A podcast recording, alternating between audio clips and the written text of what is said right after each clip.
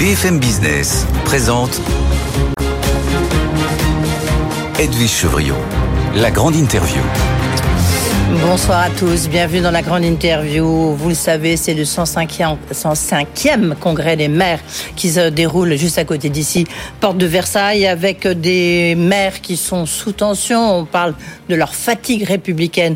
Bonsoir Christophe Boudion. Bonsoir. Vous êtes président de l'Association des petites villes de France et vous êtes aussi président de l'Agence nationale de cohésion des territoires. Si je dis ça, c'est important parce qu'on va parler de crise du logement, évidemment, c'est aussi de votre ressort.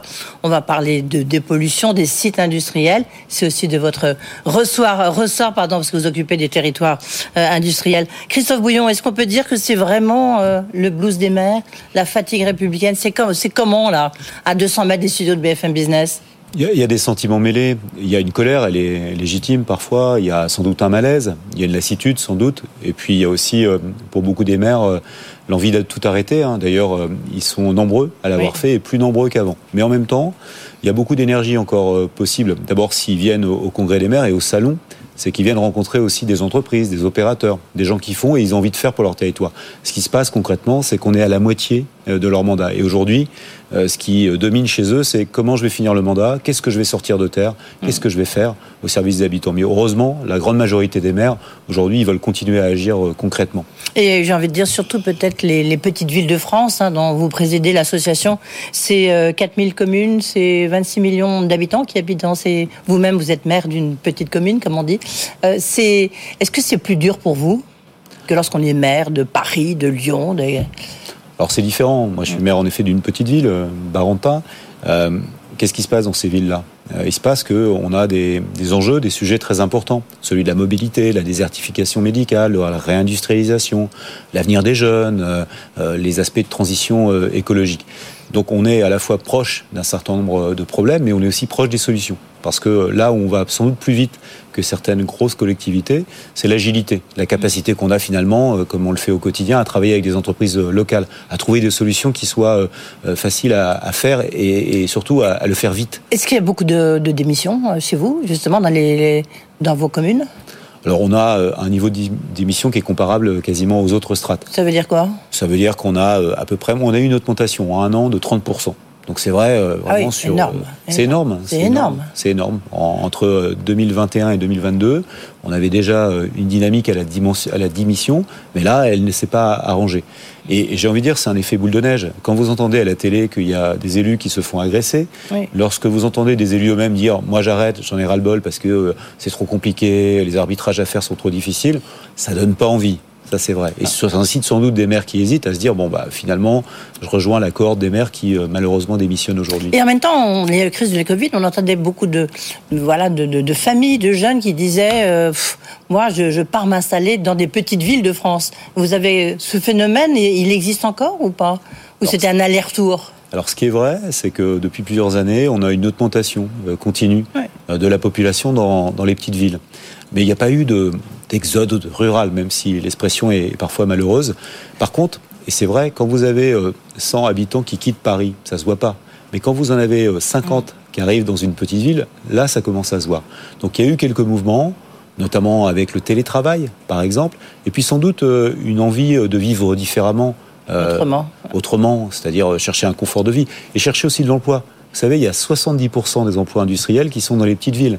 C'est-à-dire contrairement à l'idée reçue, les petites villes, c'est pas euh, bucolique, c'est oui. pas euh, des champs à, à, perte de vue et non, rien non, autour. On voit bien le drame lorsque justement il y a une, une entreprise, une industrie qui ferme, une usine qui ferme. Complètement. Euh, et d'ailleurs, on a aussi dans ces villes beaucoup de friches Mhm. mm -hmm. qu'il faut reconquérir pour faire attention aux, aux fonciers. il y a aussi beaucoup d'activités qui existent encore. Et on a même des fleurons de l'industrie qui sont présents dans des petites villes. On a de l'industrie lourde, parfois, mais on a aussi de l'industrie de luxe, par exemple. On a de belles histoires un peu partout en France. On voit revenir dans les petits territoires euh, de, de l'industrie euh, réputée pour la qualité et les compétences qui sont. Euh, et est-ce que justement, alors on va en parler tout de suite, on parlera des assurances après, mais cette réindustrialisation que vante beaucoup le gouvernement, est-ce que vous, vous la sentez au niveau justement des, des, des petites villes de France?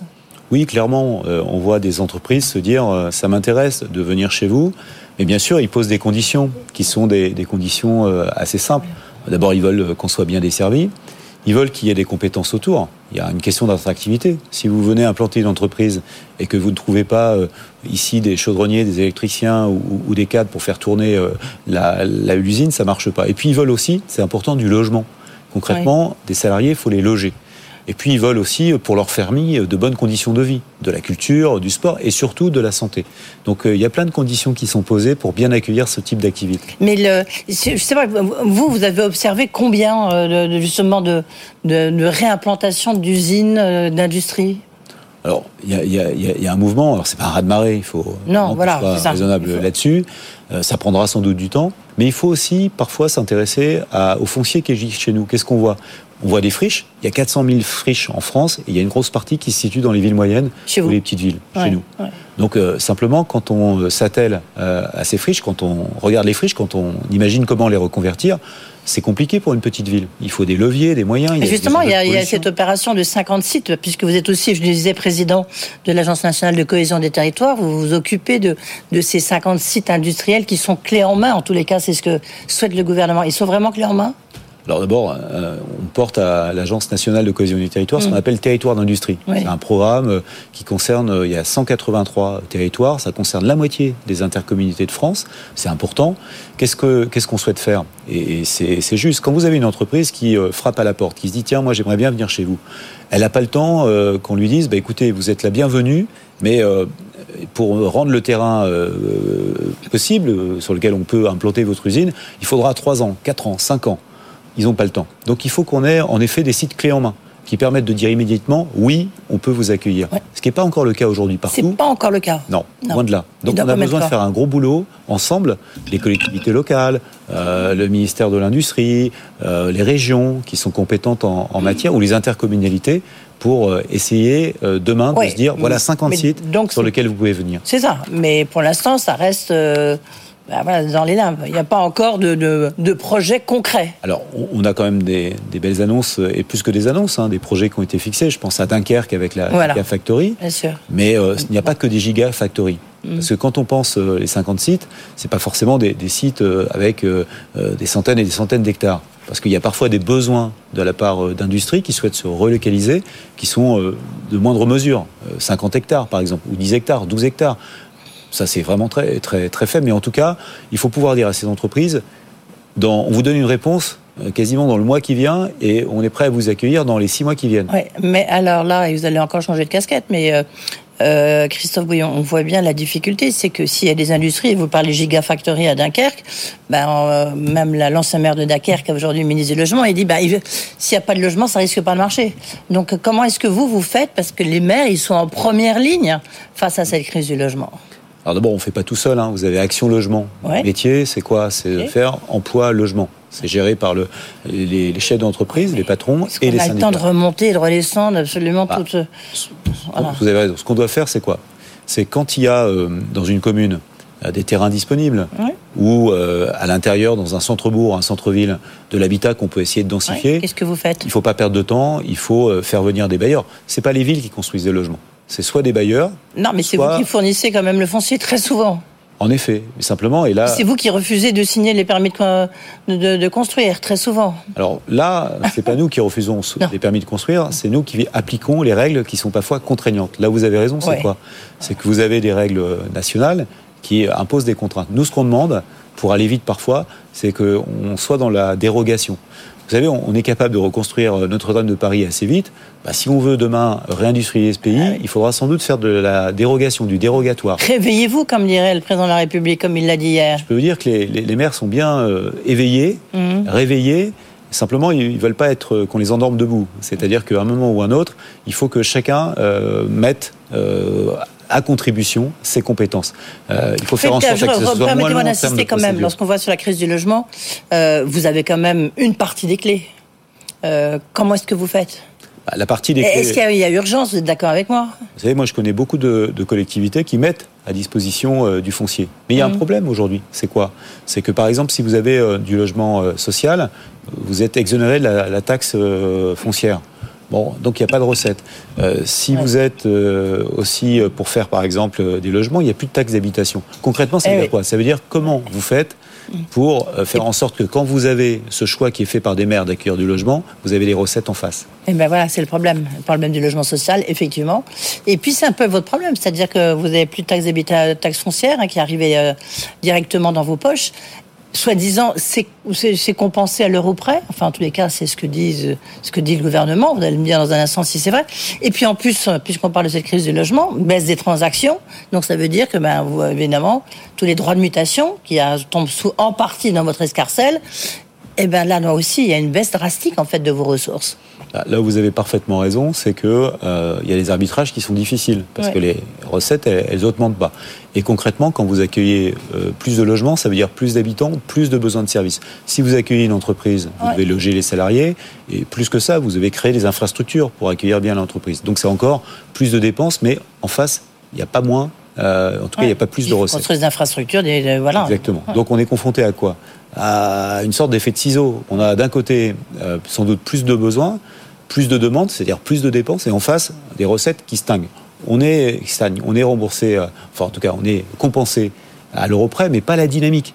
Et c'est ça le, sujet. Ça veut dire quoi Expliquez-moi. Ça veut dire concrètement que, euh, par exemple, si on avait une taxe d'habitation euh, de 100, on continue à, la percevoir d'une certaine mmh. façon. Mais si vous avez des habitants nouveaux, qui auraient normalement généré 120, ben, vous n'avez pas cette dynamique, vous avez un peu moins, et c'est ça la difficulté. Ah oui, Donc en fait, vous êtes dans un effet ciseau, on a bien compris, vous l'avez bien expliqué, l'équation financière, elle devient très difficile pour les maires. Oui, alors c'est pas nouveau. Euh, pour les collectivités. Vous savez, euh, honnêtement, hein, la génération 2020, les élus qui ont été élus 2020, Covid, euh, crise des prix de l'énergie, inflation, taux d'intérêt. Franchement, ils sont pas à la danse, si vous me permettez cette expression. mais malgré tout, ils essayent de faire. Pourquoi? Parce que d'abord, la plupart ont l'ambition de réaliser le programme pour lequel ils ont été élus. Alors ils essayent de, faire des choix. Par exemple, sur l'énergie, bah, ils font euh, des économies d'énergie, ils rénovent euh, les bâtiments, les écoles, les gymnases. Est-ce que vous parleriez d'étouffement financier? En tous les cas, c'est ce qu'a dit André Léniel, vice-président de l'AMF, qu'on connaît un peu pour ses coups de gueule, euh, qui du coup va pas à l'Élysée. Tiens, étouffement financier, vous pourriez reprendre cette expression? Moi, ce que je dirais, c'est qu'on est plutôt dans une contrainte financière qui est assez compliquée, quelque part. Il faut desserrer cette contrainte. Il faut continuer à accompagner euh, les, collectivités. Nous, on avait dit, par exemple, sur la question euh, euh, de la, du coût de l'énergie, attention au blackout territorial. Ça veut dire quoi? Ça veut dire qu'on a vu parfois des maires prendre des décisions douloureuses. Quand vous fermez une piscine, par exemple, ou quand vous diminuez l'accès à la médiathèque, ou quand vous abandonnez un projet pour construire une nouvelle crèche ou des éléments de cette nature. Il y a un serment, ça vous sert le cœur. C'est, ça vous sert la ceinture, ça sert surtout la ceinture de... Voilà, mais à un moment, on n'a pas le choix. On n'a pas le choix. Mais il faut faire attention à une chose, et c'est important. On, il y a combien eu de piscines fermées dans votre association, dans vos 4000 euh, communes, petites villes de France? Donc forcément un peu touché. Vous savez, ne serait-ce qu'une piscine fermée, c'est déjà. D'accord, mais ça en fait combien Vous en avez des dizaines de, ah, piscines qui, ont, qui ont fermé, ce qui est déjà énorme. Ah bah oui. Vous savez, des dizaines, ça fait quoi? Vous allez dire c'est 100, c'est quoi? C'est une dizaine, euh, c'est-à-dire autour entre 15 euh, et 20 piscines qui, euh, qui ont fermé, mais qui ont fermé pendant des périodes, hein. c'est-à-dire pendant l'été par exemple. Mais quand vous fermez une piscine l'été, c'est pas si simple que ça. Quand vous avez des périodes de chaleur, qu'est-ce que fait la population? Donc les maires, croyez-moi, quand ils prennent ces décisions, c'est pas de gaieté de cœur, c'est qu'ils n'ont pas le choix de le faire, malheureusement. Et encore une fois, ce qui est, ce qui est, ce qui est dramatique, c'est que en termes d'investissement public, c'est les collectivités locales qui contribuent à l'investissement public. Donc si elles font moins, on fait moins travailler euh, les entreprises du bâtiment, par exemple. vous regrettez que Emmanuel Macron, le président de la République, n'aille pas euh, n'aille pas au Congrès des maires Parce qu'il a un G20, euh, effectivement, où participera. Alors je pense qu'il a une bonne excuse. Poutine, oui, ok. Je pense qu'il a une excuse. Il est passé les dernières au salon des maires. C'est vrai qu'il avait pris l'engagement hum. de venir assez régulièrement. Après, je crois que ce qui est important, c'est. C'est dommage. Non, non, mais attendez, soyez. France. C'est un peu dommage qu'ils ne bah, viennent pas. Je, crois qu'il y a beaucoup de maires qui attendaient à le voir. Il y en a aussi qui vont le voir ce soir à, à, l'Élysée. Vous y allez, vous, à l'Élysée, ce soir J'étais invité, j'irai, bien Mais il y, a, il y, a pas mal d'élus qui boycottent Oui, après moi, bon, je juge pas euh, les boycotts. Ce que je considère à un moment ou à un autre, c'est que quand on veut même un dialogue un peu euh, compétitif, euh, bah, il faut quand même se retrouver face à face. C'est ça qui est important. Moi, je crois qu'il y a beaucoup de maires qui sont aussi, non pas nostalgiques de ce qui s'est passé dans le gros débat national, où le président de la République il est venu dans chacun des territoires, mais qui veulent malgré tout comme ça des, temps de rendez-vous où on puisse se dire les choses assez franchement. et là, il a sauté un des grands rendez-vous, on veut dire ça comme ça. Oui, mais il faut qu'il se rattrape et il peut se rattraper à, plein d'occasions, je pense. Hum. Euh, vous êtes très diplomate, hein, Christophe Bouillon, en tous les cas. Vous faites très attention, euh, mais il faut bien. Vous savez, ce qu'on dit, les Normands, ils sont violemment modérés. C'est-à-dire qu'il ah, bah, faut savoir dire les choses. Vous êtes vraiment normand, alors Ah, bah, complètement. Mais euh, en même temps, il faut être exigeant et constructif. Il, nous reste moins d'une minute. Je voudrais. je ne sais pas si vous avez vu cette vidéo, je crois que vous l'avez vue dans, le journal de Guillaume Paul, de l'ADEME, pourtant organisme d'État, hein, c'est comme, comme vous, vous présidez des organismes d'État, qui dit, grosso modo, juste avant Noël, bah, surtout, il ne faut pas acheter un deuxième t-shirt ou un troisième t-shirt, vous n'en avez pas besoin, vous en avez déjà un sur vous. Donc les commerçants réagissent. Vous êtes, euh, vous participez à Action Cœur de Ville, euh, soutenu par la Caisse des dépôts. Est-ce que là, vous vous dites, on, sait que c'est souvent comme ça que meurent des petites villes, dont vous présidez l'association, encore une fois. Euh, il n'y a plus de, ben voilà, s'il n'y a plus de commerçants, il n'y a plus de cœur de ville et donc il n'y a plus de ville, quoi. Vous, vous, trouvez ça dommage, enfin, absurde? Concrètement, la surconsommation, non. La consommation, oui. Euh, on a besoin, en effet, euh, de consommer pour enfin, pouvoir... que l'ADEME fasse ça, c'est quand même ubuesque, non C'est vrai que ça tombe pas forcément au meilleur moment.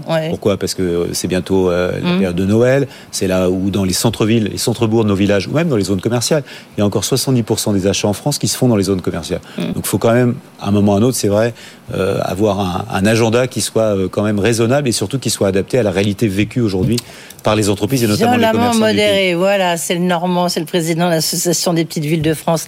Christophe Bouillon qui était notre invité, merci beaucoup et bonne fin de congrès des maires et puis bonne Élysée. Salut Emmanuel Macron de notre part alors. tout de suite Guillaume Paul.